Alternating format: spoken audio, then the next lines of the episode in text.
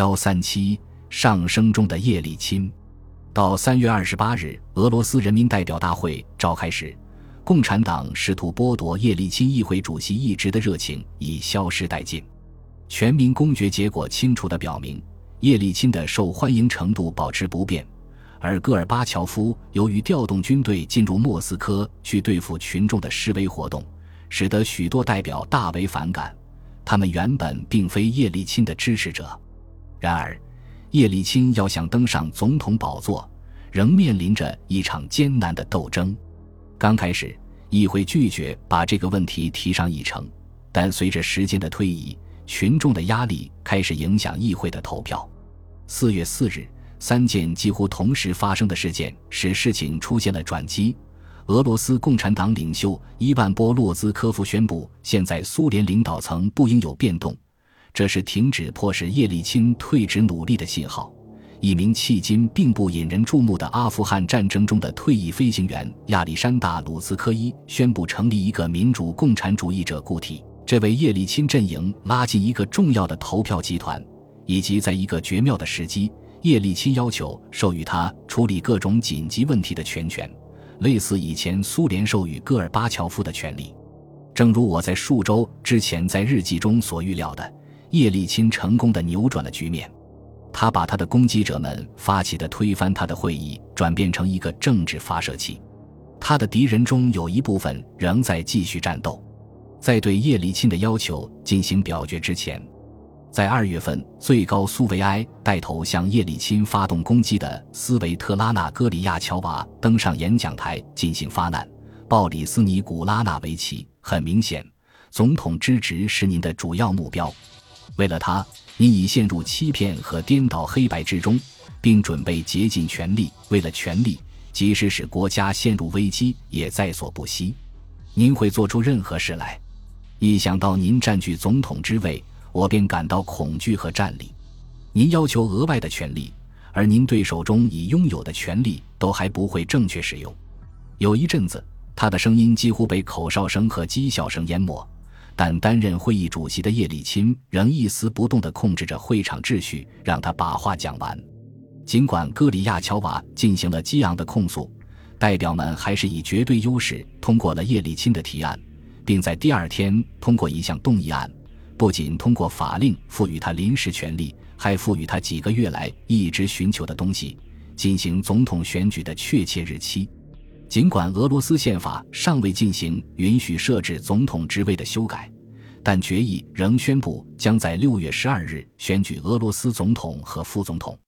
俄罗斯人民代表大会的下一次开会时间定在五月二十一日，届时将通过必要的宪法修正案。然而，代表大会并未给予叶利钦想要得到的所有东西。大会否决了他提出的组建苏联联合政府。与中央政府就新的经济计划进行圆桌谈判的要求，在东正教复活节前的星期四，叶利钦赢得了俄罗斯人民代表大会的选票。星期六晚上，他出现在莫斯科亚罗斯拉夫斯基大教堂，参加了由阿列克谢二世主教主持的复活节庆祝仪式。电视镜头捕捉到了他的进场，手持蜡烛，恭敬伫立，并随着仪式变换姿势的形象。在全国范围内播出，对信徒而言，这有力地象征着俄罗斯领导人已经与传统的俄罗斯国家教堂达成和解。在过去，他曾一直受到好斗的无神论的布尔什维克的贬损和共产党政权的压制，数次濒临灭亡的边缘。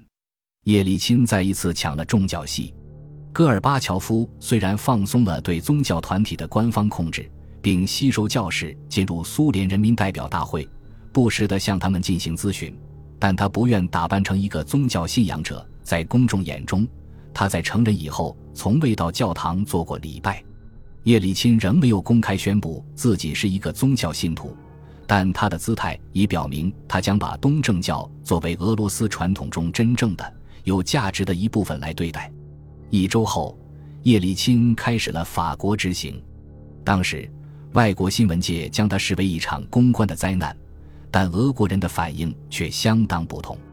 当他访问设在斯特拉斯堡的欧洲议会时，欧洲社会主义立法小组主席吉恩·皮埃尔科特当众攻击他为煽动者，以及与我们认为更可靠的戈尔巴乔夫对立是不负责的。这一事件以及在法国之行期间受到的官方的冷遇，被苏联报纸做了详细的报道。中央电视台在晚些时候也做了报道。多数俄国人对此表示愤怒，他们对外国人竟然放肆地侮辱他们新当选的领导人感到憎恨，并且他们怀疑戈尔巴乔夫和克格勃有意纵容这种侮辱。一则新闻报道说，苏联驻法国大使尤里·杜比宁曾正式要求不要给予叶利钦特别待遇。叶利钦表示无意取代戈尔巴乔夫，相反，更希望通过圆桌会议产生一个联合政府。并保证支持联盟条约。当他从斯特拉斯堡回到巴黎后，他和密特朗总统及其他高级法国官员的会晤也被拖延。叶利钦的法国之行意想不到地对他与戈尔巴乔夫的关系产生了积极的影响。在戈尔巴乔夫明显表示了不快的情况下，密特朗还是决定接待叶利钦。这表明，不论西方领导人对戈尔巴乔夫个人的迷恋程度有多深。他们也不愿意仅仅为了使他们的朋友高兴而无限期地无视颇受欢迎的叶利钦。同时，叶利钦公开表示希望同戈尔巴乔夫共同签订联盟条约，以及使改革重新回到轨道上来。实际上，这是他对二月份要求戈尔巴乔夫辞职做了让步。正如叶利钦对法国记者所说：“戈尔巴乔夫没有辞职，他是国家总统，我们必须合作。”我们必须为俄罗斯和整个国家不再受苦难而努力工作，尽管戈尔巴乔夫和我在一些原则问题上有分歧，我们也必须这样做。在二月和三月里，叶利钦和戈尔巴乔夫之间的任何和解似乎都是不可能的。现在突然出现了新的开端，两个人都已意识到右翼力量正在不断加强，并决心把他们全部赶下台来。当叶利钦还在法国的时候。我回到了华盛顿，希望在我们和叶利钦的关系方面能得到更多的令人满意的指示。自从他1989年被选进苏联最高苏维埃，我就一直和他保持着密切联系，但从我的上司那儿却没得到任何鼓励。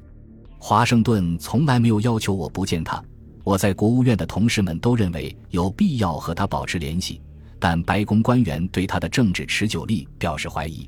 总统则担心会冒犯戈尔巴乔夫，我怀疑他们没让我疏远叶利钦，只是因为他们担心新闻界会走漏消息，在国内引起政治上的麻烦。尽管如此，叶利钦的政治重要性正在急步上升，他的政策与美国的目标是一致的。他寻求大力削减苏联军费预算，取消对伊拉克的萨达姆侯赛因这样不负责任的政权的援助。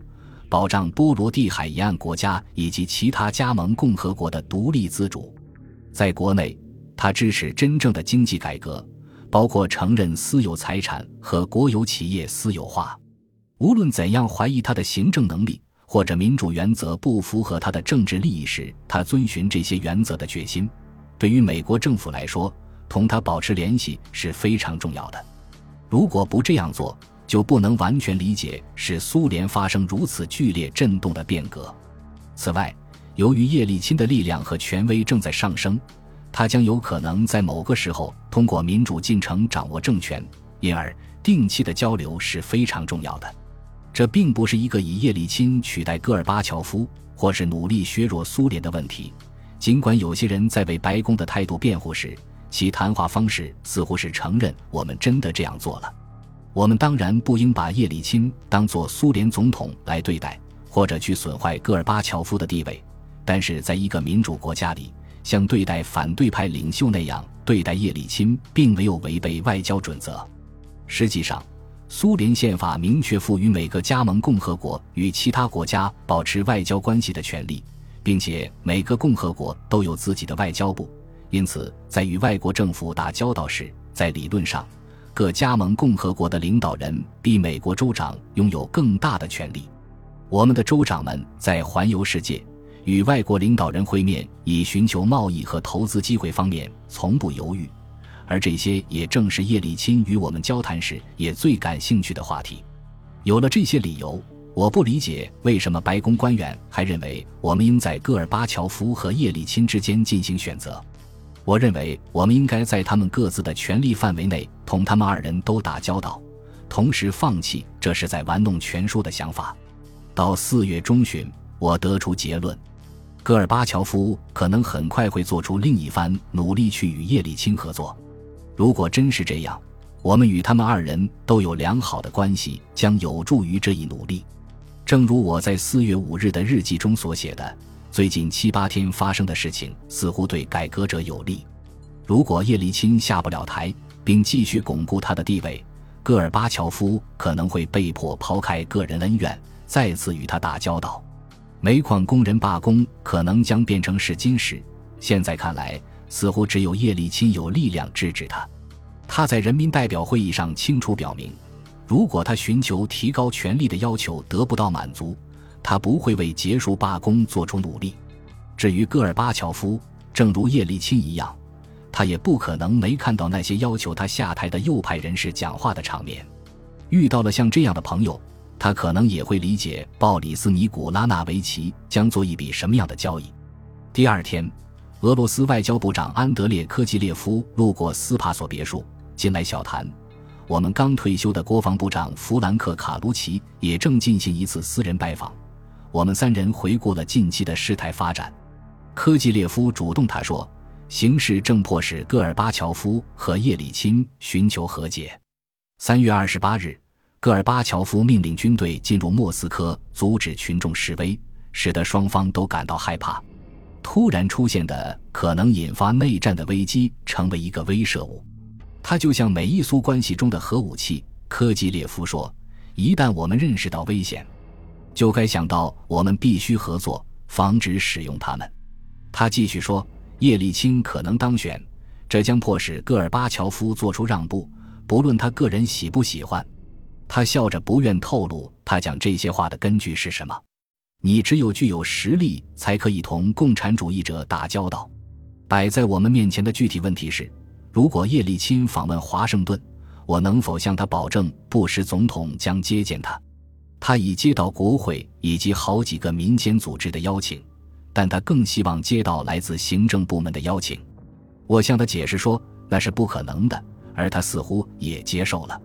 但如果他得不到会见布什总统的保证，他根本就不想做美国之行。直到一九九一年四月，我回到华盛顿之前。我一直被明确告知不要向叶利钦做任何这方面的承诺。四月十八日下午，我在椭圆形办公室见到布什总统，用大部分时间描述了戈尔巴乔夫和叶利钦的关系。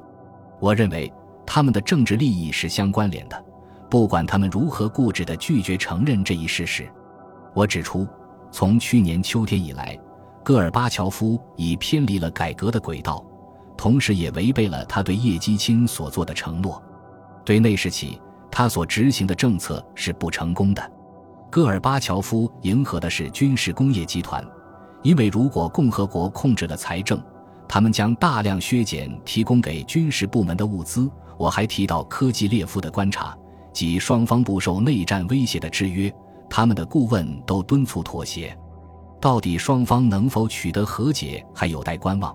但在我看来，除非授权叶利钦赋予煤矿管理自治权，否则结束声势越来越大的罢工的希望很小。这将要求摆脱中央部委，在工人看来代表着共产主义的压迫和剥削制度的管理。针对目前的这种形势，我建议应和苏联国内各个派别进行交流，但不要被卷入到他们的国内政治斗争中去，为促使我们抵制叶利钦。戈尔巴乔夫正在利用我们的国内政治斗争，在资金和技术援助问题上，我认为我们应当敷衍中央共和国，与支持私营部门发展的地方及城市和地区打交道。我还认为，援助应当直接给予私营部门，而不应该如戈尔巴乔夫所敦促的那样，经过中央政府分发下去。总统问及戈尔巴乔夫刚提出的购买美国农产品的十五亿美元额外信贷保证要求，我告诉他，我认为这纯属国内问题。国会即通过方案支持美国农产品出口。假如总统认为这对我们有利，而我们又相信苏联能偿还这笔贷款，那他应该批准。但是如果把它作为对苏联经济改革的援助，他不应同意这一请求，因为这笔贷款起不到那样的作用。实际上，苏联在即将到来的冬季可能面临粮食短缺，而戈尔巴乔夫的政策却正在使事情变得更糟。我认为，任何大笔数额的贷款都应用来支持具体的改革措施。在我和布什总统谈话的第二天。以作为主要苏联事务专家加入国家安全委员会的爱德华·哈沃特同我进行了联系。他说：“我返回莫斯科后可以召回叶利钦，如果他来华盛顿，总统可以与他会晤。但在此之前，我应拜访外交部长别斯梅尔特内赫，并向他解释，布什总统将保证叶利钦不利用这次访问来破坏戈尔巴乔夫和布什的关系。”本集播放完毕。感谢您的收听，喜欢请订阅加关注，主页有更多精彩内容。